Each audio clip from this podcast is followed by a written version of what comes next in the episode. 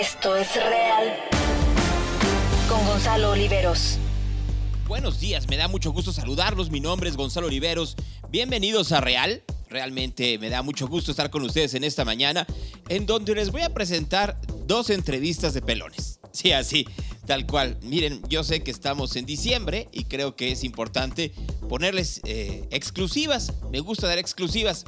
Así que la primera que les voy a poner es una entrevista exclusiva con el gobernador de Jalisco, Enrique Alfaro. Y quiero que la escuchen porque hay declaraciones tronantes. Hay un repaso de lo que se hizo en 2022, lo que se tiene que hacer en 2023. Hablamos de grilla, hablamos de aspirantes, hablamos de su futuro político, pero también hablamos de cosas que creo que le interesan a la sociedad, como puede ser lo que sucede en cuanto a cuestión hidráulica, lo que sucede en el río Santiago, lo que pasa en el eh, caso de vivienda, de movilidad, de seguridad en el estado. Así que ahí les voy a dejar una entrevista de casi una hora y después de ella habrá otro pelón. Conversaciones. Gracias por la entrevista, un rato ya sin hablar contigo en, en- en micrófonos. Entonces voy a empezar de adelante para atrás. Estás terminando el 2022. ¿Qué vas a hacer en 2023? ser gobernador y echarle muchas ganas a mi trabajo. Va, a ser un año intenso, sin duda, porque es un año preelectoral.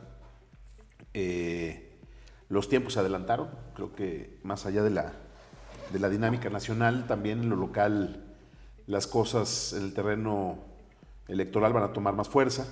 Y creo que el reto va a estar en lograr estar por encima de sus jaloneos, concentrado eh, en la chamba de gobierno, concretando los proyectos que están en ruta, eh, cerrando algunos temas que todavía están pendientes eh, y seguramente haciendo algo de política, pero no, no como prioridad, cuando menos en el arranque del año, porque eh, sí creo que el país está ante un riesgo importante de que quienes tenemos responsabilidades públicas perdamos de vista esas responsabilidades y andemos metidos más en la grilla. Eso creo que, que es un problema para el país y yo eh, he hecho el compromiso personal y además público de que no me voy a distraer. Eh, cuando menos eh, lo que va a ser todo el arranque del 2023 eh, serán meses de mucho trabajo y de, y de meterle ganas y estar bien concentrados. A ver, voy a dejar a un lado la grilla, no creas que la, que la voy a olvidar para esta Nunca conversación. lo olvides, jamás. Pu- Pues no se puede y menos en este estado.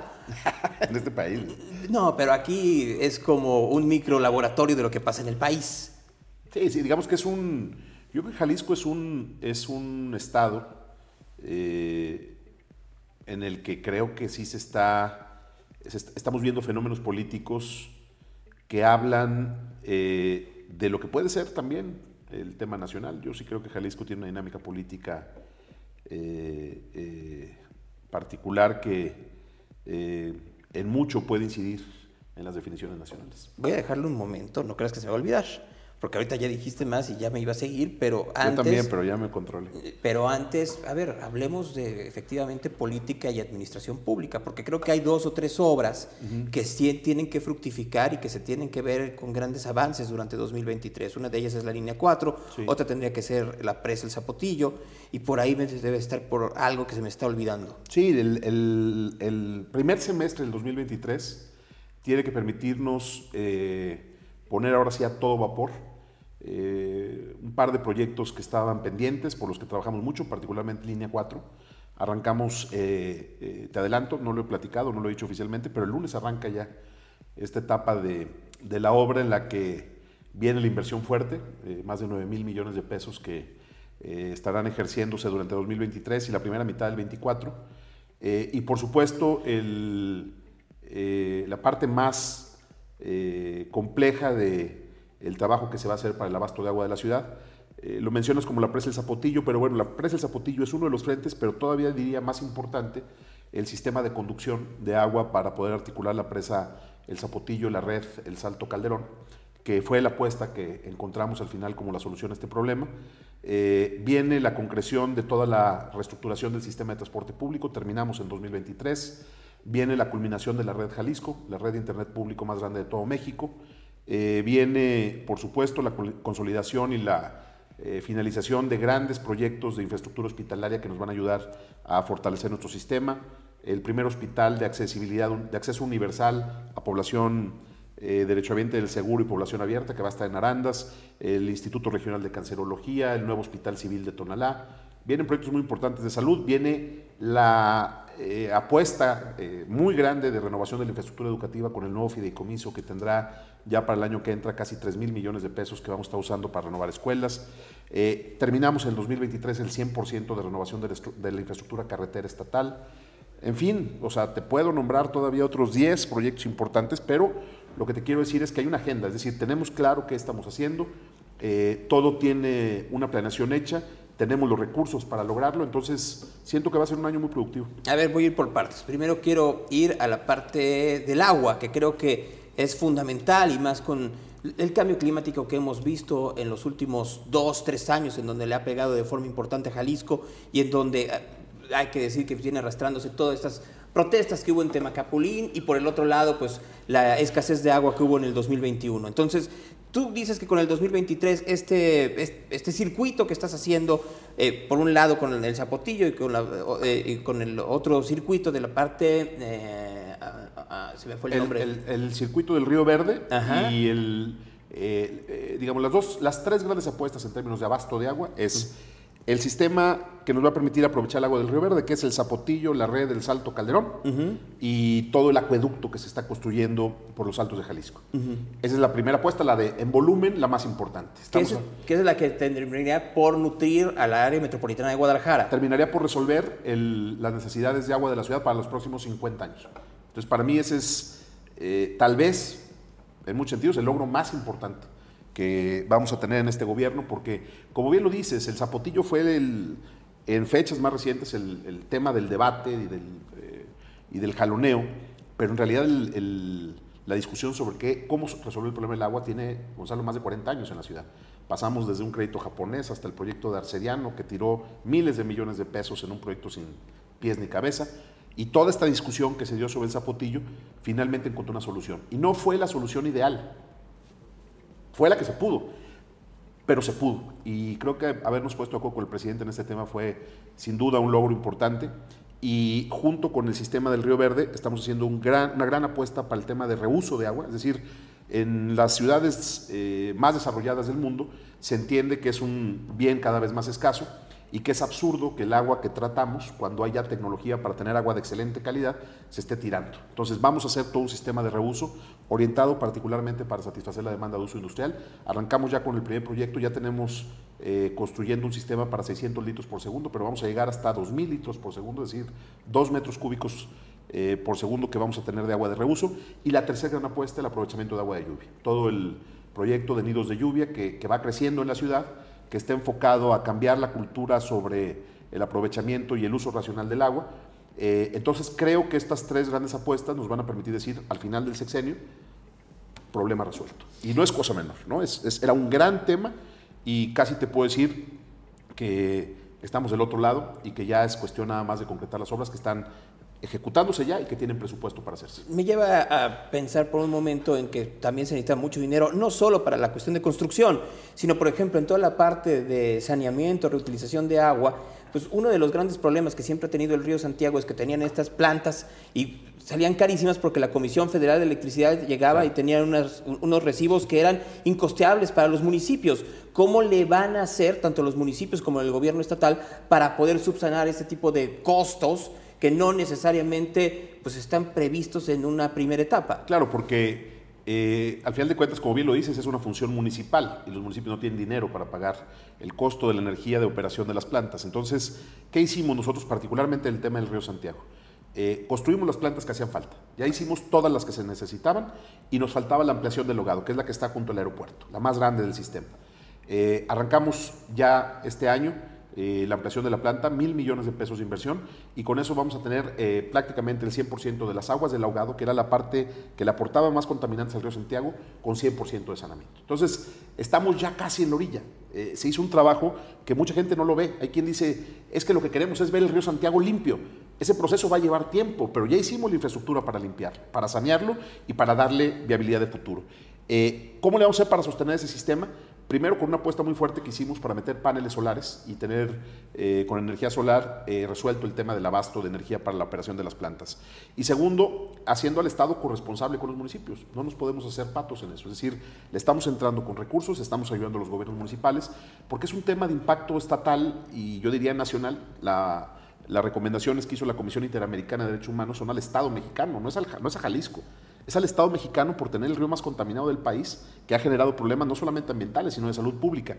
Y yo creo que podemos decir con mucho orgullo, porque además la Comisión Interamericana lo reconoció, que el gobierno estatal ha hecho todo lo que está a nuestro alcance para resolver el problema y que como me comprometí, al final del sexenio estará la infraestructura necesaria y el proceso de saneamiento iniciado para que pronto el río Santiago sea un río no solamente que recupere la calidad del agua, sino que vuelva a ser fuente de vida y no de muerte como creo que se convirtió durante muchos años. Dentro de los anuncios que se dieron del saneamiento del río Santiago, recuerdo que hubo una gran polémica porque decían que una de, las de las partes que tenían responsabilidades era el estilo de vida de la gente y entonces Ahora, algo mm. parafraseando bajo ese esquema. ¿no? no quiero entrar en la polémica, pero sí quiero entrar en, en la corresponsabilidad que tiene que ver con los ciudadanos, no solo en la cosa de Santiago, sino fundamentalmente, por ejemplo, en la reutilización del agua y el eh, no va a haber agua que alcance si lo que hacemos es que todo el mundo la tira y no entra en otro tipo de conciencia. ¿Cómo, ¿Cómo hay algún plan para poder meter a la ciudadanía eh. en este tipo de educación o reeducación? Es que ese es justo el, el, proyecto de reuso que te platicaba, tiene que ver con el río Santiago. Curiosamente, el río más contaminado de México será el que aporte el primer volumen que va a permitirnos tener agua de reuso en esa cuenca. Lo estamos haciendo de la mano con el sector empresarial. Todo el corredor industrial del Salto se organizó para poder precisamente hacer la infraestructura con recursos privados y a partir de eso, en un esquema de colaboración, y a partir de eso ellos van a pagar la obra o nosotros vamos de alguna manera a permitirles que recuperen esa inversión con el costo del agua. Entonces, eh, estamos empezando con el sector industrial pero hay que desdoblar esta cultura, esta nueva visión de un uso racional del agua, de la cultura del reuso, del aprovechamiento del agua de lluvia, ahora hasta eh, todos los ciudadanos. es un asunto que estamos llevando a las escuelas, por ejemplo. Ya el programa Nidos de Lluvia se está haciendo en las escuelas públicas de Jalisco. Eh, sí se necesita entender que esta es una agenda que necesita, necesitaba un replanteamiento de fondo y creo que eh, más allá de haber resuelto el tema del abasto para el mediano plazo, cuando menos de la ciudad, de estar en la ruta de sanear el río más contaminado de México y de haber iniciado proyectos que hoy son ejemplos nacionales como este de Nidos de Lluvia, creo que en todo caso eh, inició también en Jalisco una apuesta ambiciosa para cambiar la cultura sobre el uso, el aprovechamiento eh, de un bien que, como te digo, va a ser materia de disputa para las naciones del mundo en el futuro y que creo que Jalisco se está preparando bien para hacer una gestión inteligente. Como dices, ya vivimos el primer trancazo, porque el agua nunca es tema hasta que le abres a la llave y no sale agua. Si no, pues no es un asunto de debate político. Lo vivimos en el 2021 y fue algo terrible.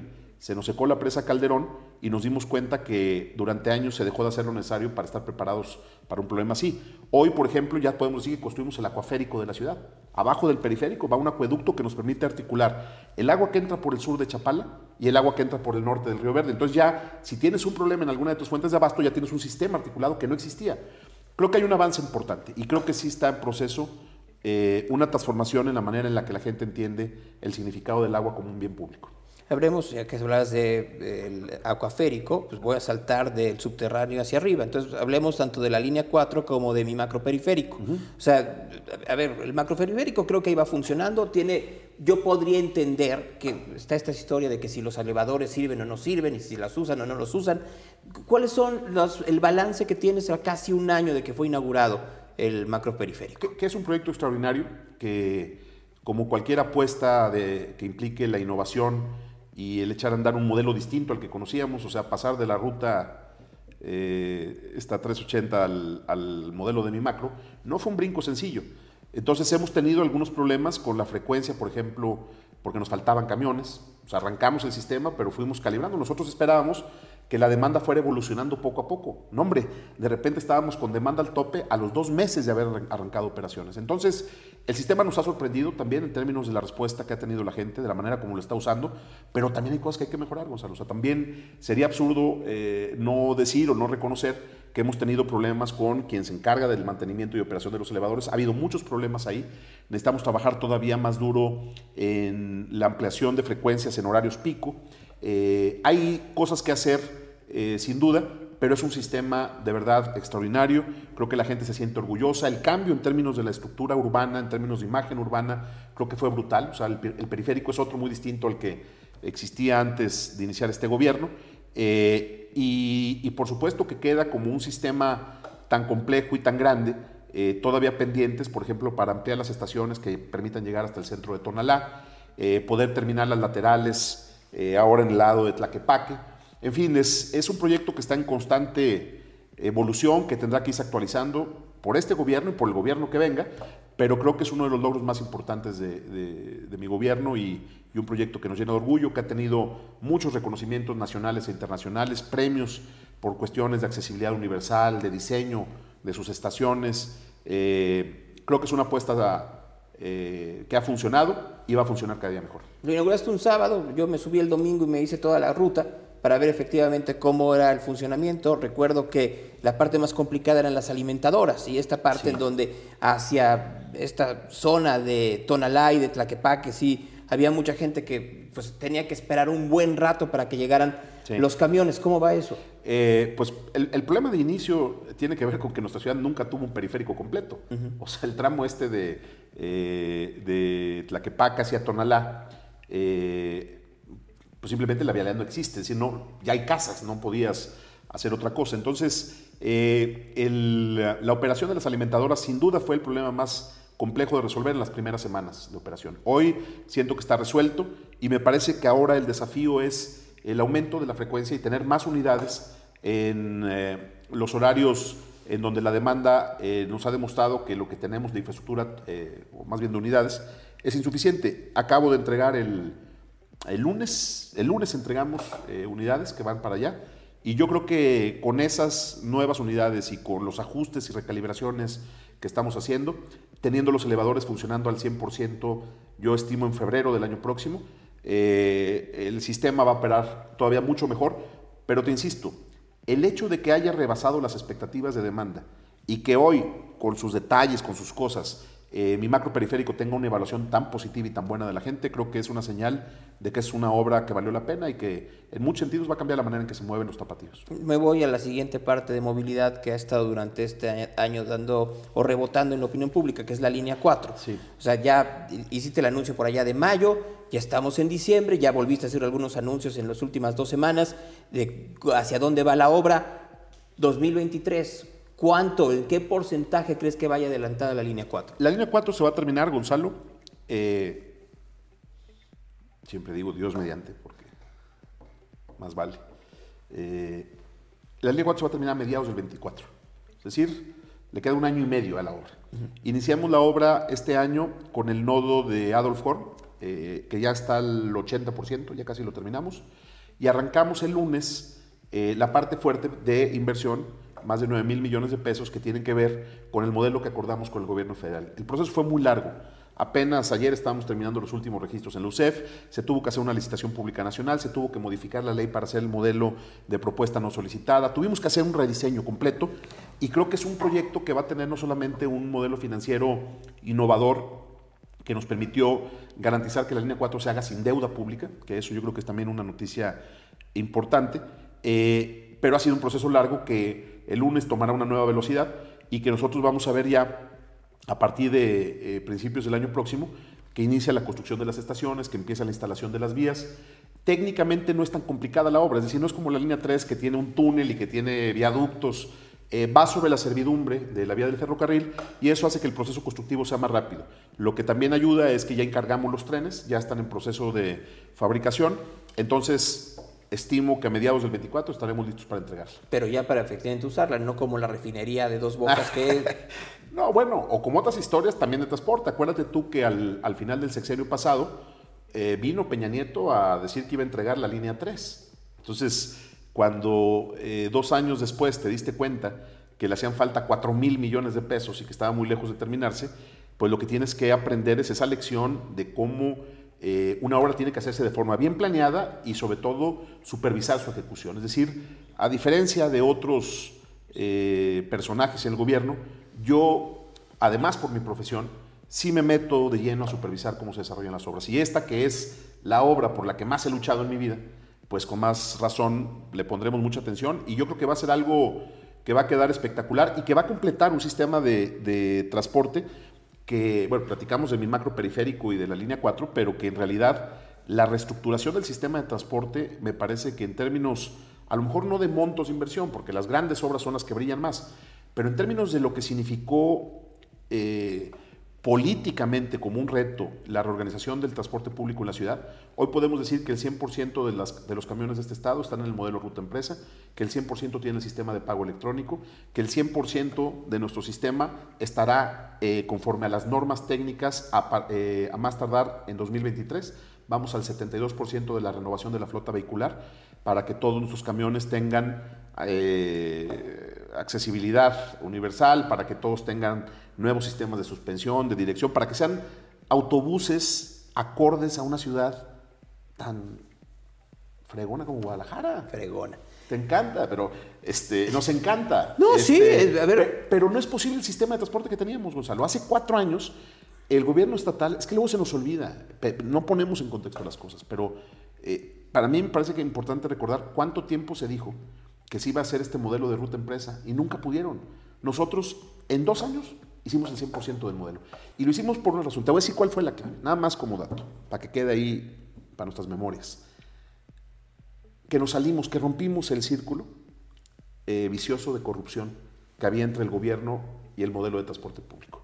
Gobernadores que tenían rutas de camiones, que tenían permisos de taxi, que querían hacer negocios con la venta de, las de los sistemas de pago electrónico, con el tipo de, de autobuses que se compraban. Nosotros lo que hicimos fue decirle a los transportistas, estas son las reglas del juego, ustedes compren la quien quieran, si quieren comprar eh, de una marca o de otra es asunto de ustedes. Nos alejamos de cualquier tentación de hacer negocio con este tema y ahí sí le doy la razón al presidente Andrés Manuel. Este es uno de esos temas en los que la corrupción es eh, el impedimento estructural para que algo cambie. Arreglamos eso y hoy estamos a punto de entregar un sistema de transporte público que va a ser el mejor de todo México. ¿Tú no tienes ningún negocio en ninguna de las cosas que están en Jalisco? Nunca, nunca. Y eh, el día que yo cerré mi empresa, Gonzalo, cuando decidí dedicarme a la política, entendí que era definitivo y que no es compatible un político de tiempo completo con un político que se dedica a hacer negocios.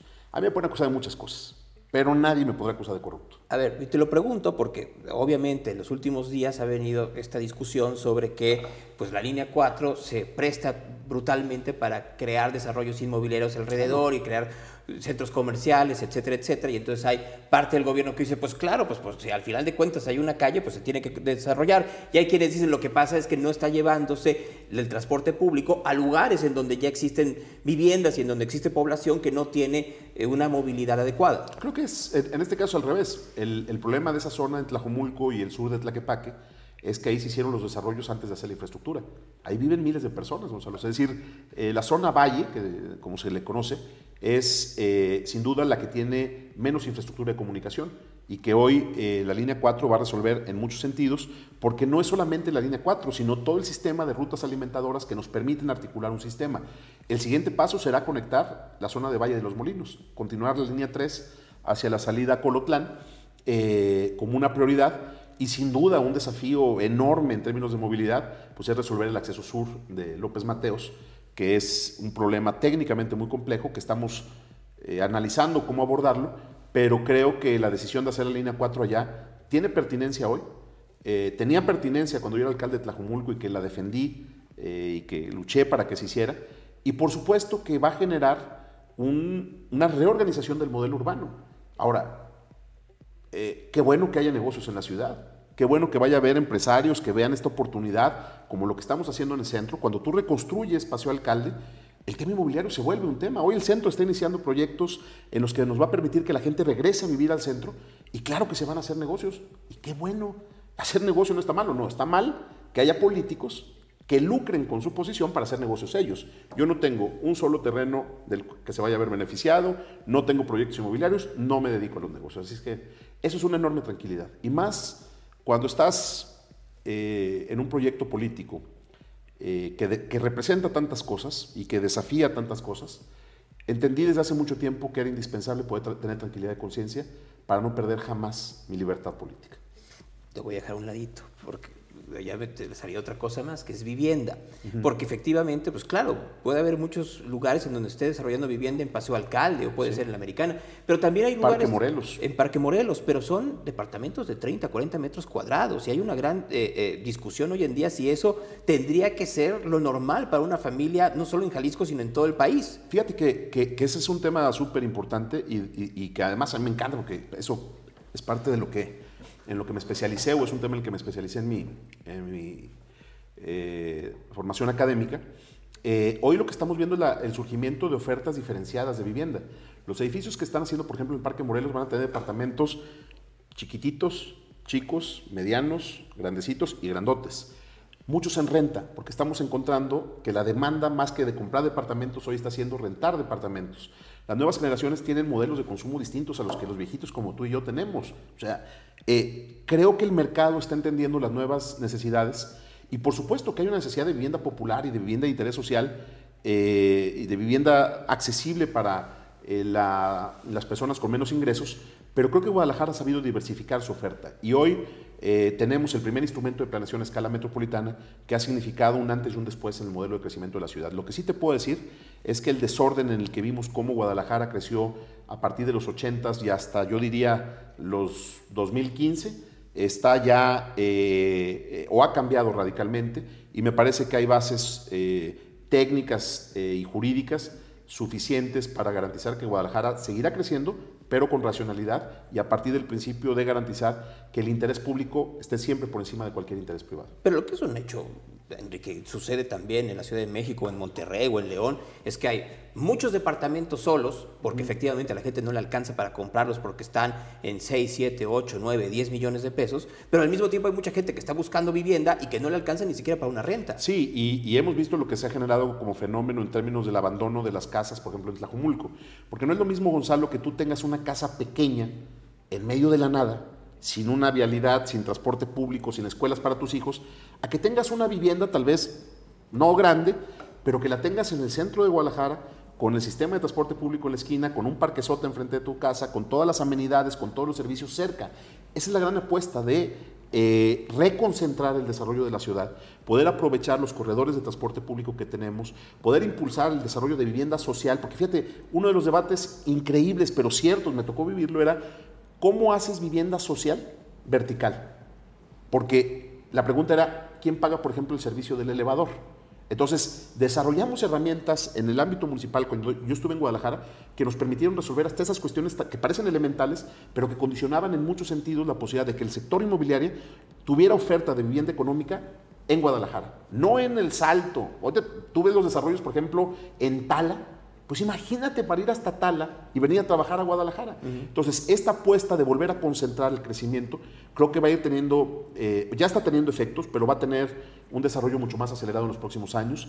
Fue muy importante que a esta apuesta que hicimos cuando estaba yo en Guadalajara le diera continuidad a Ismael y luego le diera continuidad a Pablo Lemus, porque creo que eso habla de eh, una visión que que evidentemente no puede estar acotada por límites de tiempos administrativos, sino como una apuesta de largo alcance para la ciudad. Y yo creo que va bastante bien, pero le falta.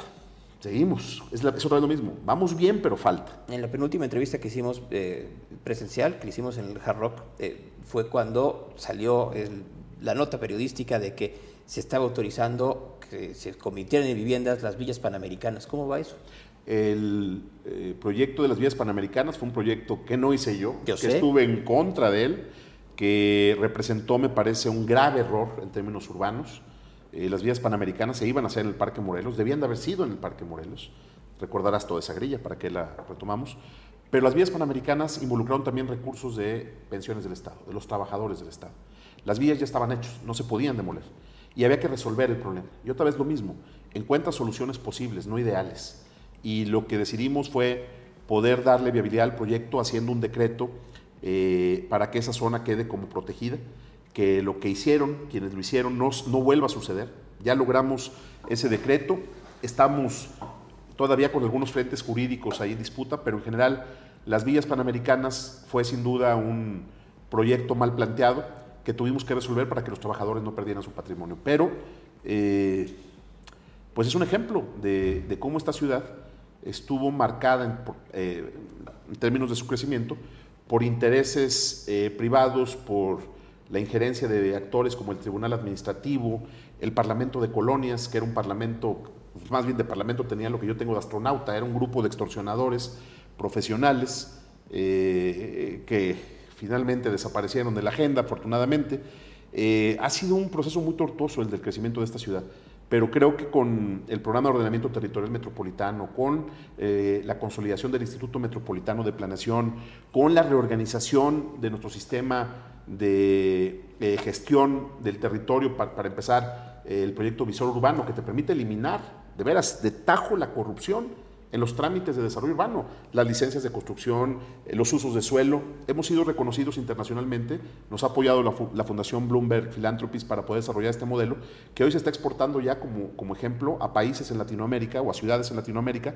Eh, creo que son temas que hablan de un proceso de transformación de la ciudad que me ha tocado vivir en asiento de primera fila. Estado, me tocó hacer la reforma para crear la ley de coordinación metropolitana cuando yo era diputado y luego como alcalde de Tlajumulco, como alcalde de Guadalajara y ahora como gobernador, me da mucho orgullo poder decir que Guadalajara tiene un modelo de crecimiento que creo que le da viabilidad de futuro.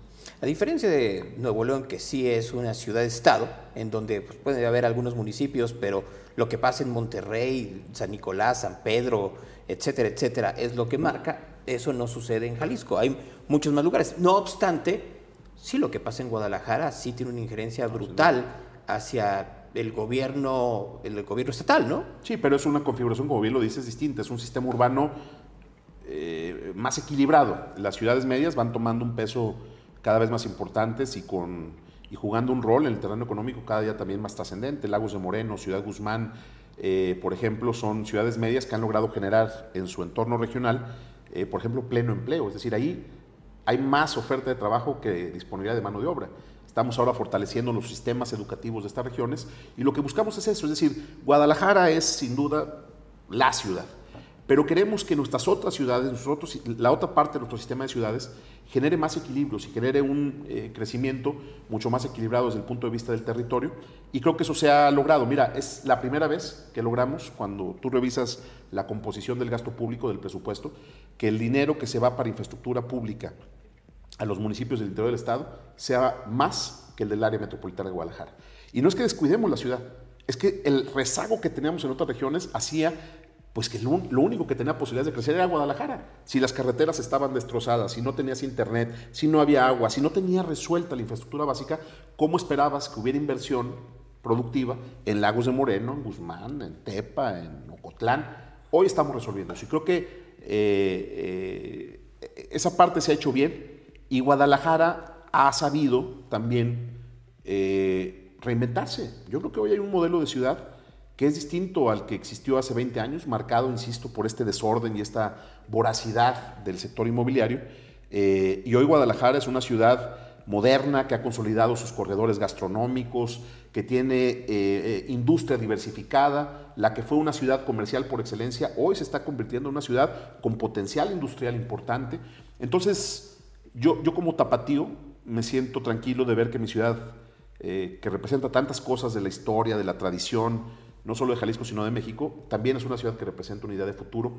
Y cuando te das cuenta cómo proyectos que hace apenas unos años eran solo renders o planes, como el de el Distrito Digital de la ciudad, que hoy, hoy es el distrito digital más grande de todo México, Ciudad Creativa, ya va tomando forma y se va convirtiendo en lo que realmente se planteó en el plan que se hizo en el MIT hace ya varios años, pues claro que te da gusto y claro que dices, esto habla de la grandeza de Guadalajara. Es una ciudad eh, que sigue caminando, que lo ha hecho en medio de la adversidad y que yo creo que tiene un enorme futuro por delante. ¿Por qué no veo eso en los medios? ¿Por qué lo que veo en los medios esa es, mi pregunta. O sea, ¿por qué en los medios veo pura nota roja, la percepción de que no puedo salir a la calle porque me van a asaltar o me van a secuestrar o me van a desaparecer? Que sucede, porque la inseguridad no necesariamente está... Eh, sé que los números oficiales dicen que va a la baja, pero al final de cuentas todavía hay mucho trabajo por hacer. No obstante, sí pareciera que son...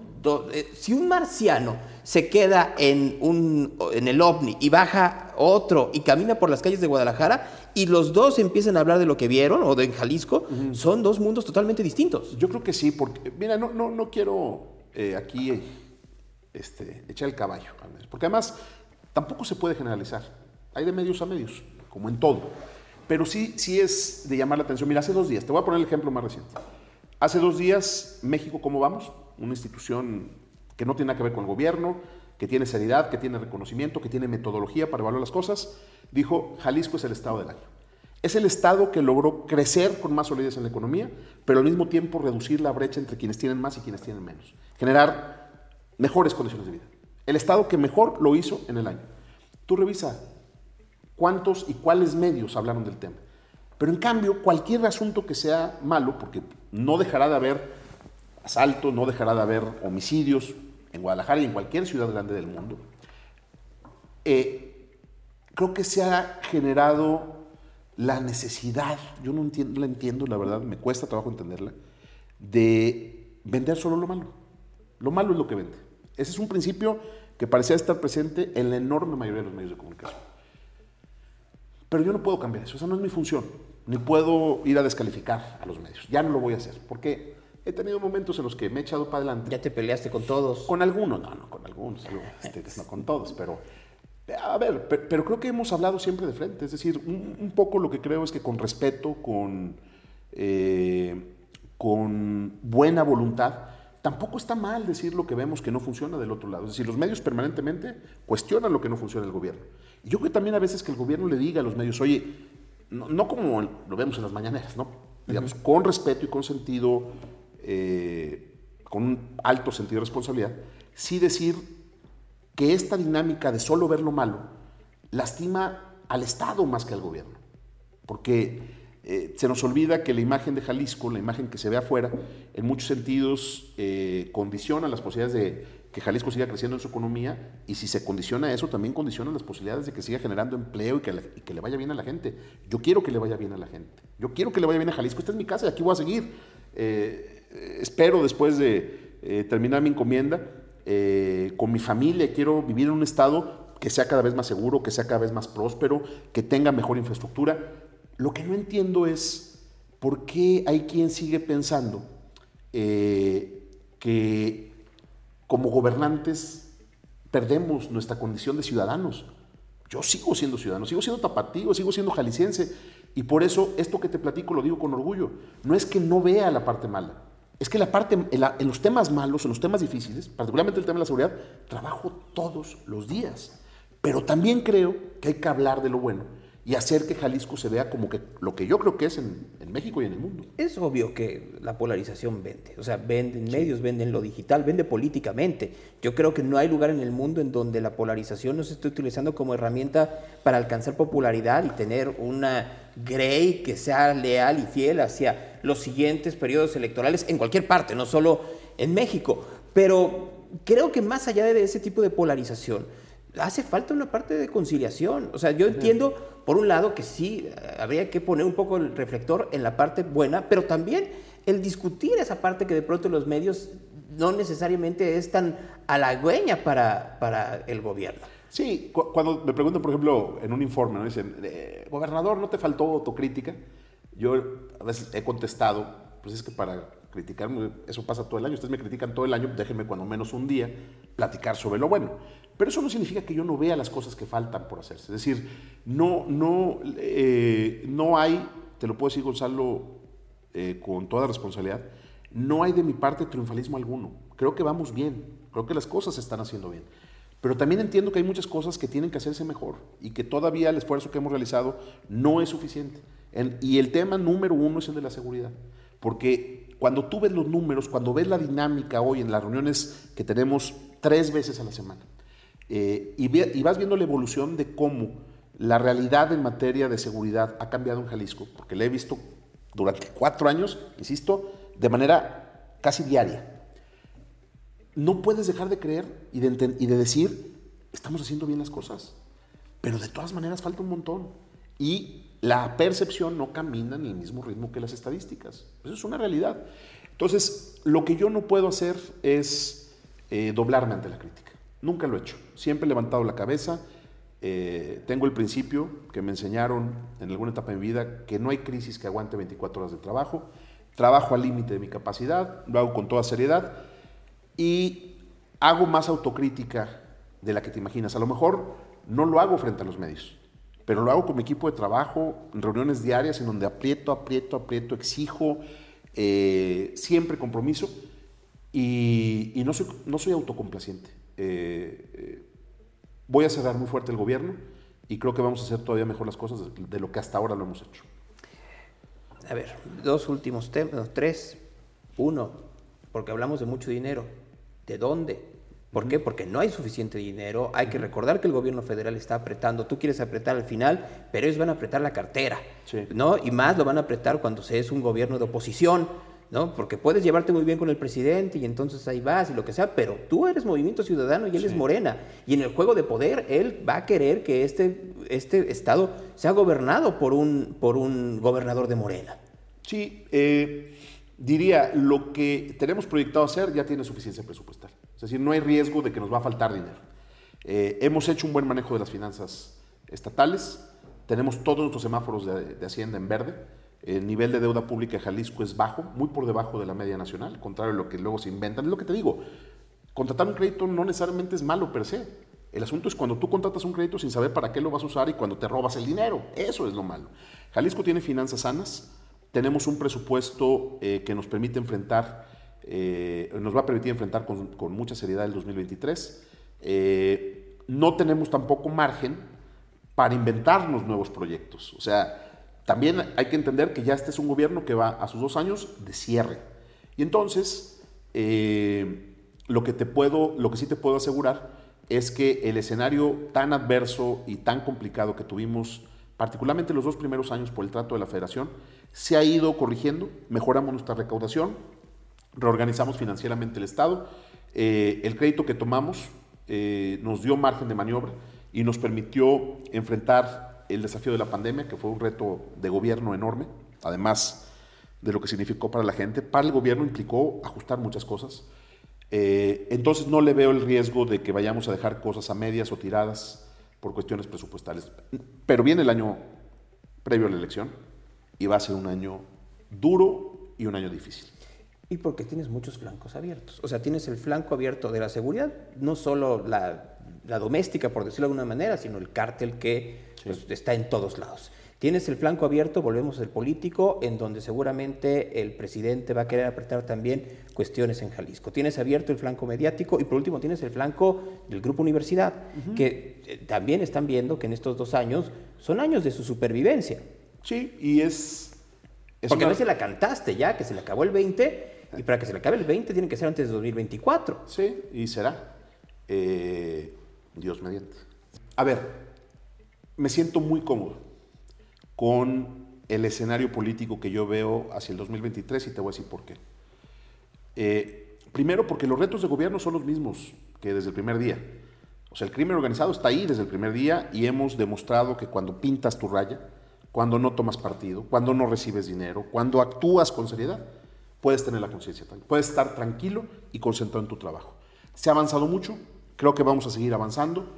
Eh, el, tema de seguridad será hasta el último día de mi gobierno y del próximo gobernador o gobernadora eh, un tema que estará siempre como flanco abierto. Esa, digamos, esa es una constante en la que hay que trabajar, pero tampoco puedes estar, vivir angustiado, tienes que estar concentrado y trabajar. Pero específicamente en los temas políticos, Morena, Padilla, ¿y qué más me dijiste? No, Morena, Padilla. Ah, los medios, los medios. Los medios. Yo diría lo siguiente, con los medios en general hay una muy buena relación. Hay dos o tres medios que quisieron extorsionar al gobierno y que les dio una patada en el trasero y los mandé a la goma y nos atacan todos los días. ¿Y qué pasa con eso? Nada. Eh, Padilla y su grupo pensaron que iban a enfrentarse una vez más a otros gobernadores que les tocaron en el pasado, pero se toparon con pared y el proceso eh, que inició y que va a llegar hasta, hasta sus últimas consecuencias para que la Universidad de Guadalajara vuelva a ser la universidad de todos los jaliscienses, para que no sea un coto de poder, para que la universidad no se dedique a conseguir magistrados o direcciones o diputados, porque esa no es la función de la universidad, de ninguna universidad del mundo, más que increíblemente esta que, eh, de nuestra universidad que está secuestrada por un grupo de pillos que la han exprimido hasta el tuétano, eh, está a punto de terminar esa realidad. Y tendrá que venir también un proceso de reflexión interna de la comunidad universitaria, porque lo que nosotros hemos hecho es poner un dique de contención y decirle al grupo que la tiene secuestrada, ya no vas a seguir sometiendo a los poderes públicos de este Estado. Eso es lo que me toca hacer a mí. A la comunidad universitaria le va a tocar hacer otra cosa. Le va a tocar, en un ejercicio de autocrítica, de análisis profundo, eh, retomar sus causas institucionales y que la universidad se vuelva a concentrar en su función sustantiva, no en andar haciendo políticas y, política y marchas. Eh, y el tema de, Morena y de los demás partidos, yo lo que te puedo decir, Gonzalo, es, hace eh, algunos meses, cuando se venía la elección del 21, decían que íbamos a perder, que es las encuestas, lo, de siempre, misma historia. Y ganamos contundentemente. Soy el único gobernador desde la alternancia que ha ganado su elección intermedia. Y si tú me preguntas cómo siento las condiciones hoy, pues te diría que si hacemos lo que estamos haciendo, no va a haber problema para que este proyecto político tenga continuidad en el 2024. Pero tenemos que hacer bien nuestro trabajo. Y hacer bien nuestro trabajo es gobernar bien, mantener la cohesión interna, que ha sido tema en estos días, y no confiarnos, trabajar. Este, no va a ser un proceso sencillo, pero creo que está en nuestras canchas, depende de nosotros, no dependemos de nadie más, depende de nosotros poder sacar el 24 en Jalisco y ver ya más hacia adelante cómo ese trabajo político que hagamos en lo local puede articularse con un proyecto nacional, si es que se puede. A ver, no lo sabemos. A ver, fíjate bien. Tres cosas. Este proyecto político, ¿te refieres al proyecto político de Movimiento Ciudadano o al alfarismo? Es, que yo no sé si existe eso del alfarismo, pero... A ver, no, a ver, no, a mí no me puedes decir eso. Cuando muchas veces lo hemos platicado tú y yo, fuera y dentro de micrófonos. En el sistema solar que es Jalisco, hay un sol que atrae planetas y satélites y se llama Enrique Alfaro. y ahí te puedes llevar que se te estrellen asteroides y meteoros. Pero de que efectivamente es así, así es. Pero, déjame decir una cosa. Estoy listo, Gonzalo, emocionalmente y en términos, sobre todo, eh, anímicos, para dejar esa responsabilidad ya en manos de los que vienen atrás de nosotros. Es decir, cuando ya llegas a ser gobernador, yo no voy a andar dando pena ajena como otros que luego acaban de candidatos a diputados. Ya sé. No. Cuando eres gobernador ya no hay cargo político más allá en tu estado. Tienes que entender que se acabó tu carrera política aquí. ¿Podré seguir mi carrera política en lo nacional? Es un tema que no he decidido. Pero en lo local yo sí creo que tiene que venir ya un relevo de liderazgos. Y tenemos buenos liderazgos en Jalisco. Que son de muchos perfiles. No todos son o no son necesariamente con el perfil que yo tengo, o, no necesariamente piensan igual que yo. Lo que yo creo que debe de tener continuidad es la visión de transformación que iniciamos para nuestro Estado. Lo que yo sí te puedo decir es, jamás apoyaría, jamás apoyaría, así se llamara Movimiento Ciudadano, se llamara como se llamara, a un proyecto para Jalisco que no entendiera la necesidad de continuar ese proceso de depuración eh, política que iniciamos nosotros, como el tema de la Universidad de Guadalajara. Por eso soy contundente en eso. Ese tema no tiene vuelta de hoja. Tenemos que resolverlo hasta el final. Como tenemos que resolver hasta el final eh, procesos que, insisto, ya arrancamos nosotros, pero que no pueden quedar truncos porque llegue un nuevo gobernante que le quiera poner mucho estilo y se le olvide que hay apuestas que son transaccionales. El saneamiento del río Santiago, el abasto de agua, la renovación del transporte, todo esto tiene que tener continuidad. Entonces, ¿Qué entiendo yo por continuidad política? Más que en torno al alfarismo o en torno a MC, yo diría en torno a una visión de gobierno. Si logramos eso, yo creo que puede ser a través de MC y puede ser con cualquiera de los liderazgos que hoy se perfilan como opciones, Lemus, Esquer, Castañeda, Vero, Mirza, Marilena, quien sea, si tienen ellos la capacidad de actuar como equipo y de entender que solo nadie puede. Te voy a hacer dos preguntas y la última. Uno, condición sine qua non entonces para que se tenga el, pues no voy a decir que el dedo, pero por lo pronto el visto bueno de Enrique Alfaro para ser candidato a gobernador es romper con la Universidad de Guadalajara o con el grupo del licenciado Padilla? Al contrario, yo diría, Gonzalo, que la condición tiene que ser eh, fortalecer el mensaje de cariño a la universidad. A la universidad la queremos. No hay confrontación con la Universidad de Guadalajara hay confrontación con Raúl Padilla. Y esa confrontación no es un asunto personal, es un asunto de convicción y de compromiso político de este proyecto que tomó la decisión de no permitir que ese grupo tenga contra las cuerdas y con la pistola apuntada a la cabeza a los poderes públicos del Estado. Claro, claro que quien encabeza este proyecto tiene que defender con toda claridad ese principio, porque este proyecto eh, nunca ha engañado a nadie.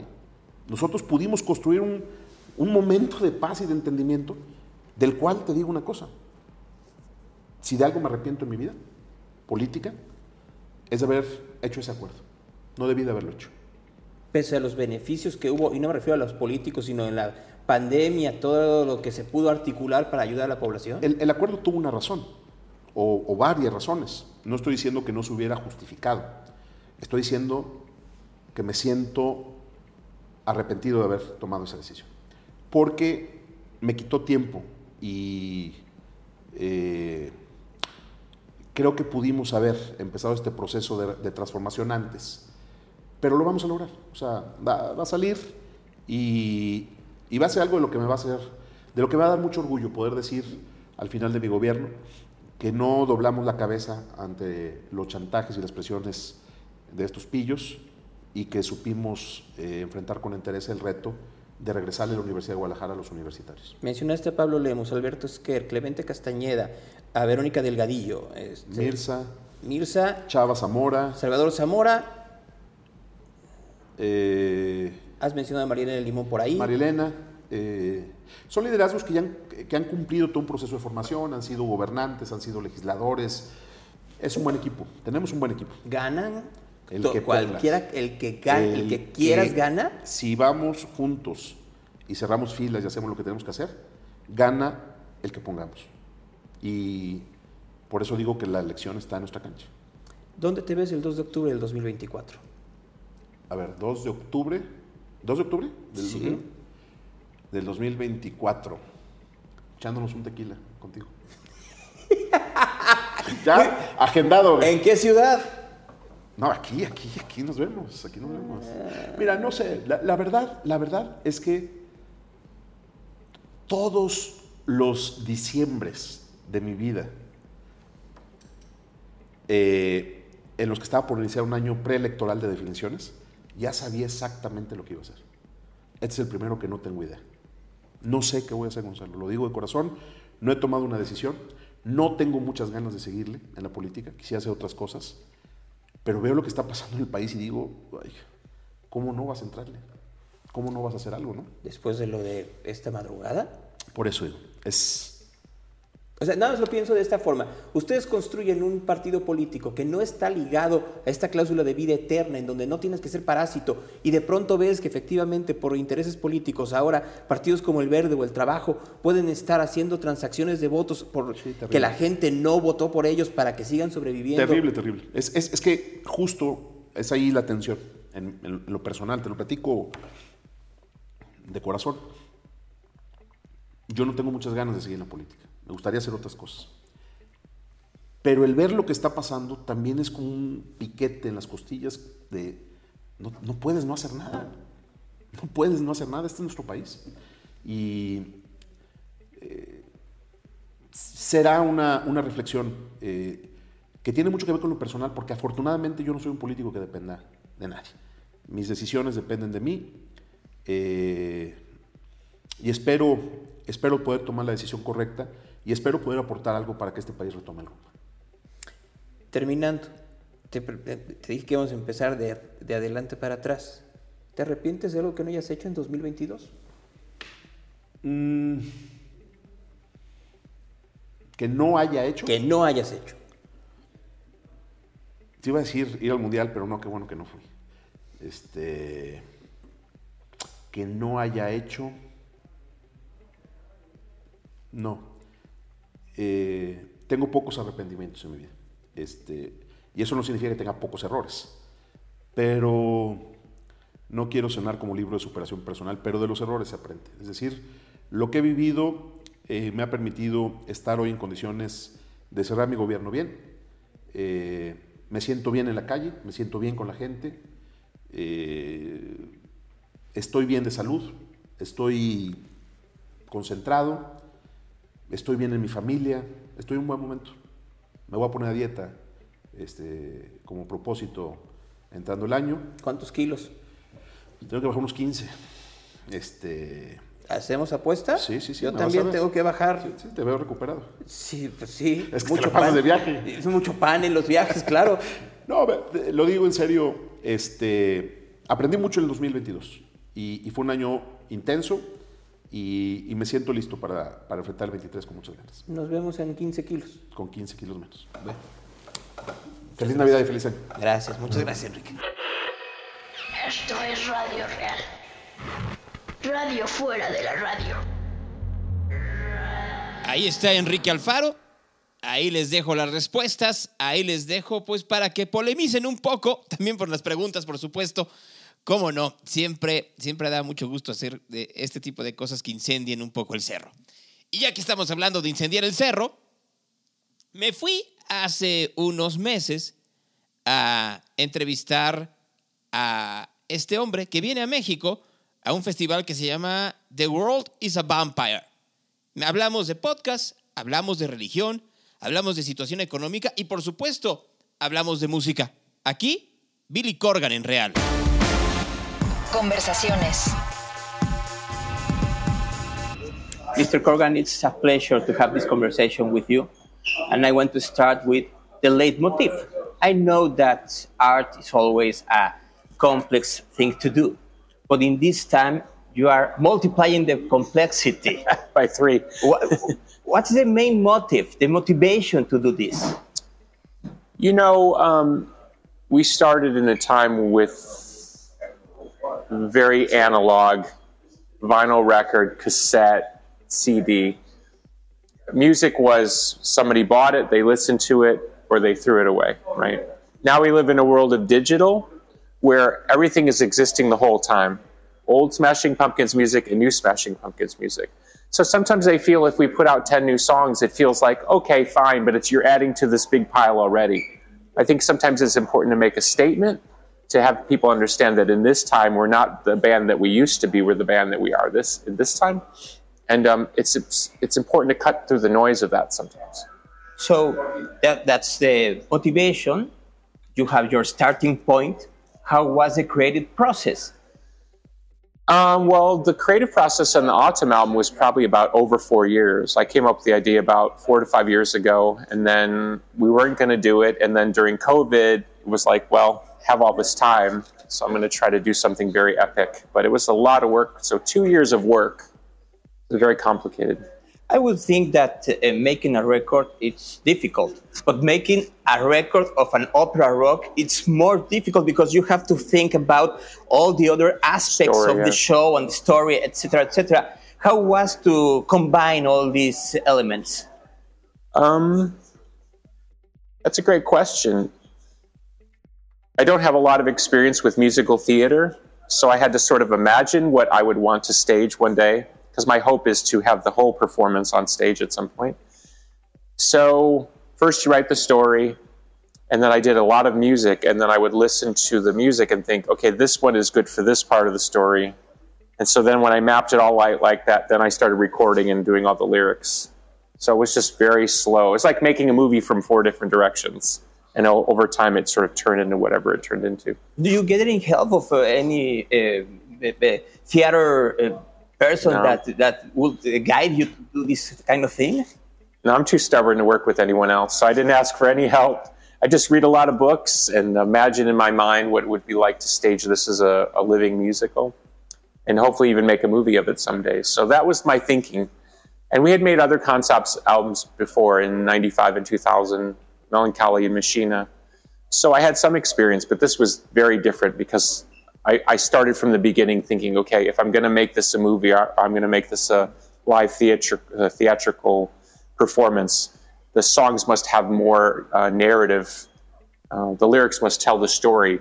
You know, you can't just say, tell say, "Well, this song is about flowers," but it's really about the guy flying the airplane. It has to really be connected. And uh, uh, talking about that, uh, I think that right now, in with all this technology, that it's helpful for some, some things, but also uh, music is like futile. It's like like uh, going too fast. You are going in another path, in another direction, and going to be more perdurable? I think it's very tempting to live in the moment, but um, I think at some point as an artist, you have to start thinking about what's going to happen after you go from the planet. Is your work going to survive? Um, you know, I spend a tremendous amount of time in a recording studio, a tremendous amount of time playing on a stage. And I'm not obsessed with the idea of immortality, but I am obsessed with the idea that my work has to have meaning and depth um, or sustenance past my life. I read Mark Twain or um, Oscar Wilde. Uh, is it Oscar Wilde? Yeah. I'm tired. See, I'm, you can tell I'm on tour. I'm like, is, is, was his name Oscar? The point is, if I'm reading Dickens 300 years later or 200 years later, there's a reason because it still has meaning. So I'm very much in this idea. Um, so hopefully uh, my work will uh, endure. So yes, my work is more predicated at this point on on a future that I may not live to see, as opposed to this moment. Mm-hmm. You read to Dickens and Wilde, and, and, and you read to Twain, but I think that you also listen to your music. When you listen eh, the things that you made in the 80s, in the 90s, in the first decade of this century, uh, how do you feel about this? Do you feel that that is reflecting the evolution of your work, of your art? I don't want to say my work is like a diary, but it is kind of close to the path of my life. Um, where I was hopeful, I made hopeful music, and when I was very sad, I made very sad music. So it does chart a particular course. But um, I would like to think my my music is more interesting than my life. My life is maybe a bit boring, and maybe the same for most people. And I don't mean that in an arrogant way. I just I don't live like most people, and I haven't lived like most people for 30 years. So that's not their fault, and that's not my fault. It's just the way it is, you know. So I can't, I can't, I don't know what it would have felt like to be in a not a great apartment, you know, with a bad landlord and having trouble paying the rent, and you know maybe the heater doesn't work and there's nothing you can do and you can't go outside. That's a lot different than me sitting there saying, "Oh, you know." I can understand. Yeah. And it's not arrogant. I think it's very humble to to to. I appreciate to, that. Yeah, I understand that I'm sensitive. Are uh, well, I grew up you know, I didn't grow up poor, but I grew up sort of poor. And so I, I don't, I never forget what it's like to not be in control of your environment. You know, to live in a place where people are screaming on the other side of the wall and it's not your relatives, it's the neighbors that you don't like. You know, I remember those days. So I'm sensitive to what people go through, but I can't necessarily say I went through the same thing as them. Yeah. You were telling that the, you are a successful person from very young. I think that's success, success to understand that you, with your work and your art, are in a different position, but you can relate with the people, uh, even if uh, these kind of differences. Well, I was raised a Catholic, uh, Roman Catholic, so I still consider myself a Christian. And if you follow the teachings of Jesus, you know, you must really, uh, you, you always start with the weakest you know, there's a beautiful quote, which is a society should be judged on how it treats the weakest people in the society. So wherever I travel, I, I, I pay a particular attention to the poor, what people are going through, what the struggle is, whether it's socially or politically. Or I think this is very important to always stay connected to the condition of the world. And if um, God has given you a voice to speak to many people, and it blows my mind that I'm able to communicate to people who don't even necessarily speak English. Mm-hmm. Or if they speak English, they speak a little bit, right?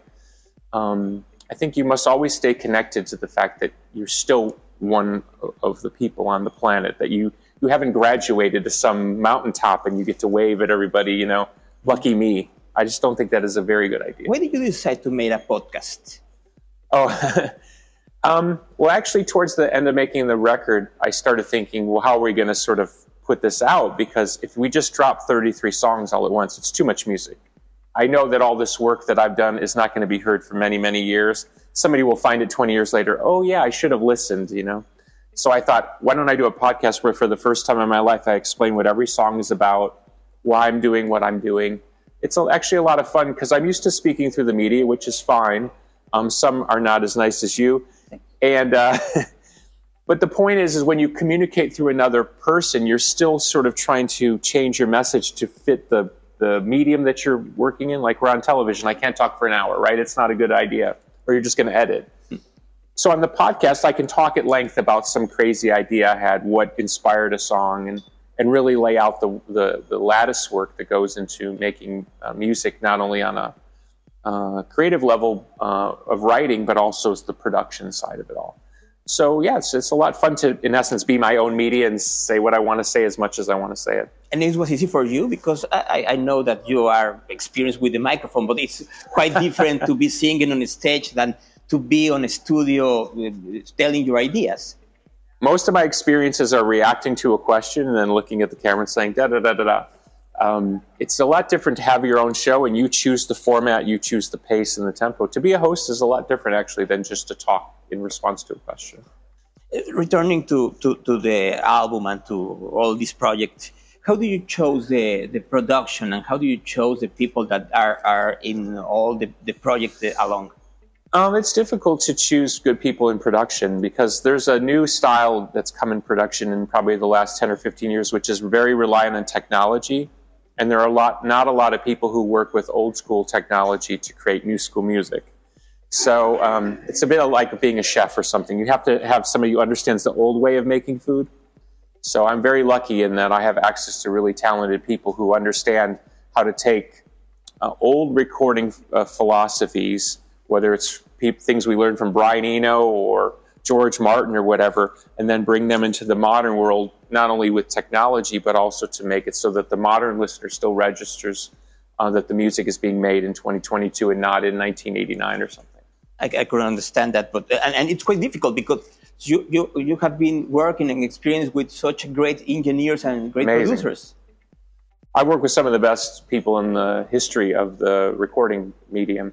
Flood, Alan Mulder, Butch Vig, Roy Thomas Baker, um, Howard Willing, our dear friend who's worked with us on many, many things. Um, I mean, I'm, I know I'm forgetting people. It's uh, crazy how many people we've worked with. And you are telling the music history of the last 30 years.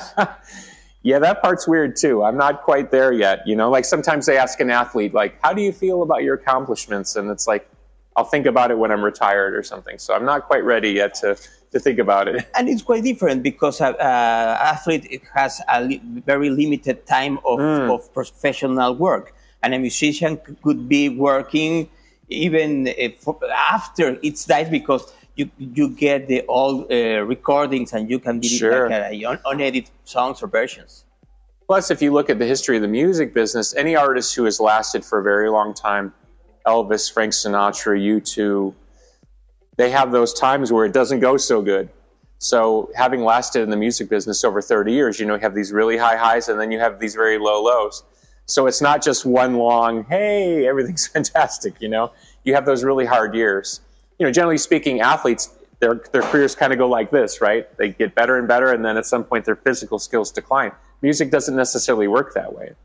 Um, and then, of course, you deal with public perception, which is very ephemeral as far as how people perceive you, not only where you are in terms of uh, how young or old you are, but whether the style of music you're making is in the culture that they're living in. You know, we have, in, in a beautiful way, we have more influences in popular music probably than any time in the history of recorded music. Everything from rap to rock to Latin to, I mean, it's crazy the level of influence. K pop now, right?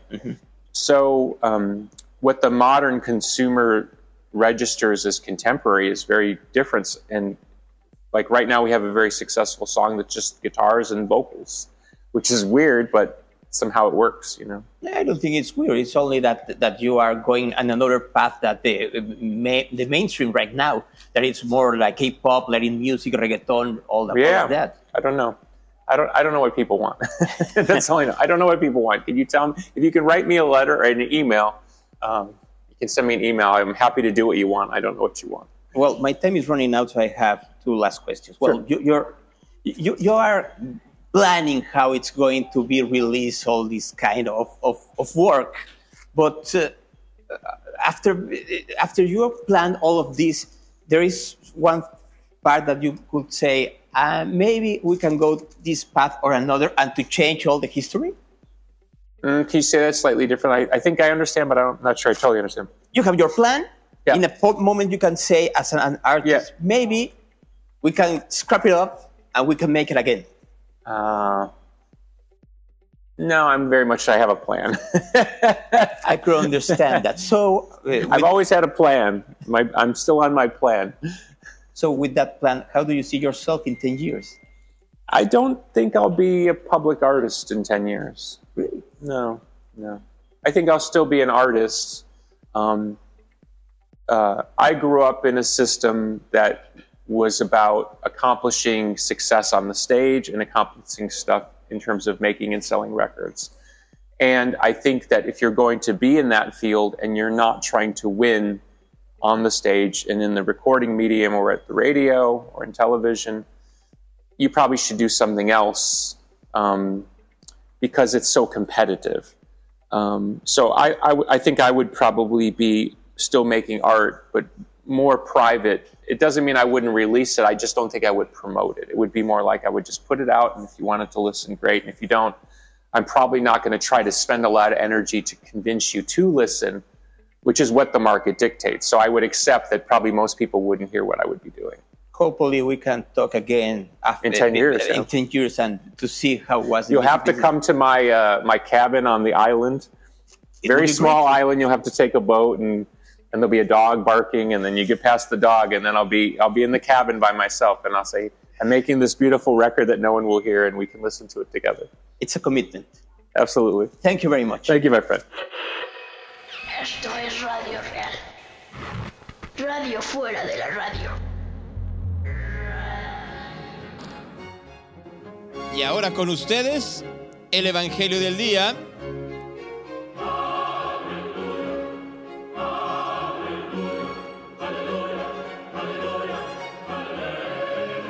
Hubo en los días de Herodes, rey de Judea, un sacerdote llamado Zacarías del grupo de Abías, casado con una mujer descendiente de Aarón que se llamaba Isabel.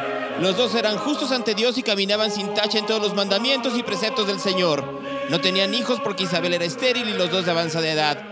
Sucedió que mientras oficiaba delante de Dios en el turno de su grupo, le tocó en suerte, según el uso del servicio sacerdotal, entrar en el santuario del Señor para quemar el incienso. Toda la multitud del pueblo estaba fuera de oración, pero a la hora del incienso se le apareció el ángel del Señor, de pie a la derecha del altar del incienso. Al verle, Zacarías se turbó y el temor se apoderó de él. El ángel le dijo, no temas, Zacarías, porque tu petición ha sido escuchada. Isabel, tu mujer, te dará a luz un hijo a quien pondrás por hombre Juan.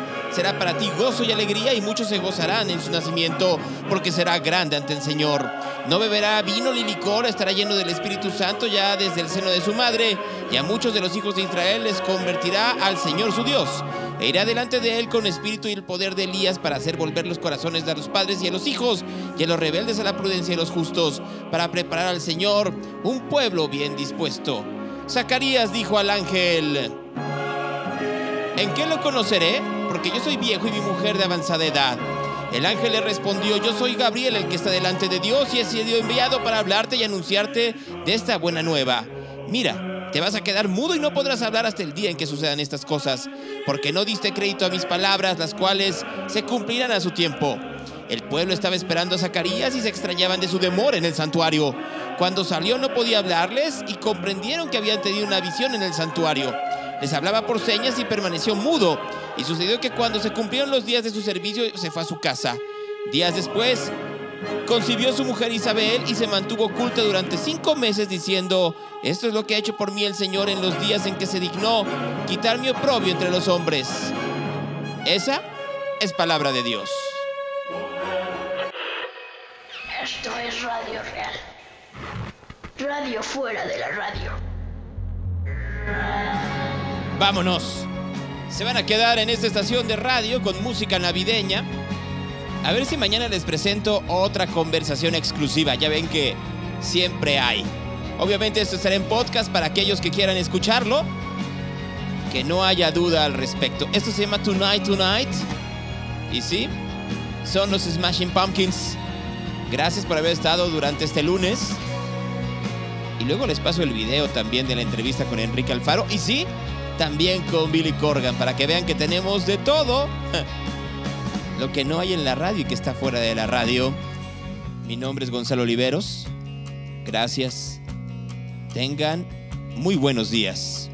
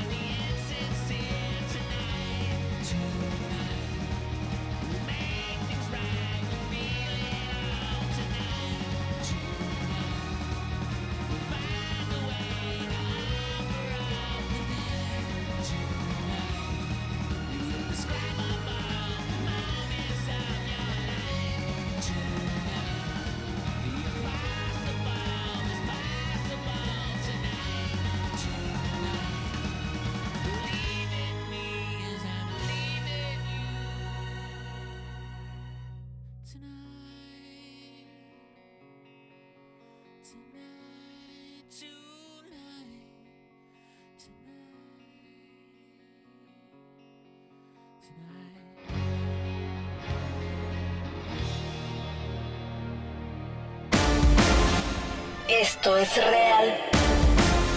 Con Gonzalo Oliveros.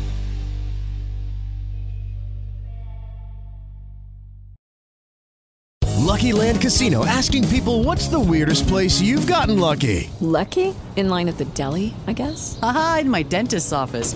More than once, actually. Do I have to say? Yes, you do. In the car before my kids' PTA meeting. Really? Yes. Excuse me, what's the weirdest place you've gotten lucky? I never win and tell. Well, there you have it. You can get lucky anywhere playing at LuckyLandSlots.com. Play for free right now. Are you feeling lucky? No purchase necessary. Void where prohibited by law. 18 plus. Terms and conditions apply. See website for details.